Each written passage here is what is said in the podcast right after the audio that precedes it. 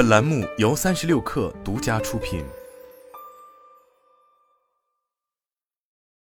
本文来自微信公众号 Vista 轻商业，给你一百万，马上离开 X 市，从我眼前消失。这句古早小说里霸道总裁妈妈常会说的台词，现在被日本政府抢了。从今年四月开始，生活在东京都区部的家庭，只要愿意离开，搬到人口较少的地区，那政府就会给该家庭里的每个孩子发一百万日元的补助。此处孩子指的是十八岁以下或十八岁以上却仍然在读高中的被家庭抚养的成员。今年日本政府花上 N 个百万，也想让育儿家庭离开都市去别的地方，背后有很多迫切的问题。东京实在是太挤，都市区约有三千七百一十万居民，快到日本总人口的三分之一了。拥挤会让地震更危险，造成的损失更多。二零一九年，日本地震研究促进总部强调，未来三十年内东京发生强地震的可能性高达百分之四十七。二零二二年十月的六点一级地震是一个验证。也是一个警钟，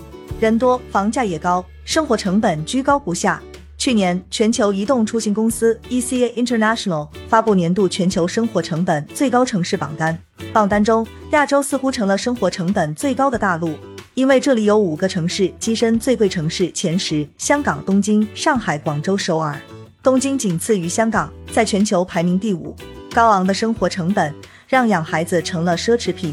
东京的生育率在日本四十七个都道府县中垫底。日本政府或许期待提高到一百万日元的补助，能让城市夫妻愿意生孩子，但这是否会有效，很难说。二零二三年一月五日，朝日新闻发布一则新闻故事，标题为“年收入两千万日元却勉强养孩子”。三十四岁的主人公和四十八岁的伴侣共同工作，年收入有两千万。主人公认为自己赚的钱挺多，可花到生活和四个孩子上后，生活离舒适还差很远。而在拥挤的大都市外，农村城镇的房子却无人居住。据 CNN 报道，日本一半以上的城市将被指定为人口稀少地区。据共同社报道，这笔搬迁补助金的来源是日本中央政府和地方市政当局，针对的是在东京二十三区生活或住在大东京地区却长时间通勤前往东京二十三区工作的家庭。日本政府会审核对补助金提交的申请，原则上可以给符合条件的家庭一百万至三百万日元，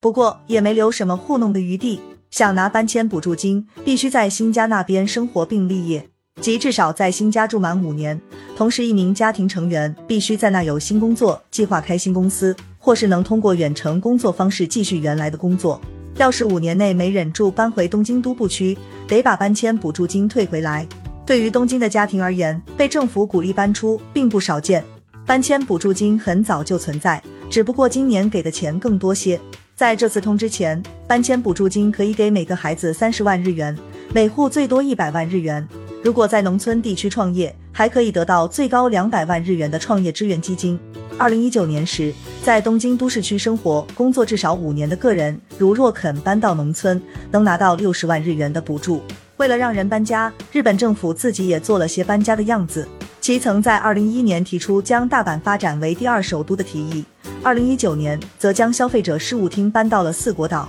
这一系列政策被认为是日本首相岸田数字花园城市国家构想的一部分，即用数字技术实现人们可以在全国任何地方方便的生活的社会。可饶是如此，水花也寥寥。二零一九年来，只有两千三百八十一位接受者支持了搬家工作。想起前段时间有个段子说，北京是最能让人幸福的城市，因为去过北京后，去哪里都会觉得幸福。东京或许也如是，高昂的生活成本和压力下，普通人的生活质量不会有多高，但能拿奖励也不愿离开，只能说还有更多必须留在大都市的理由。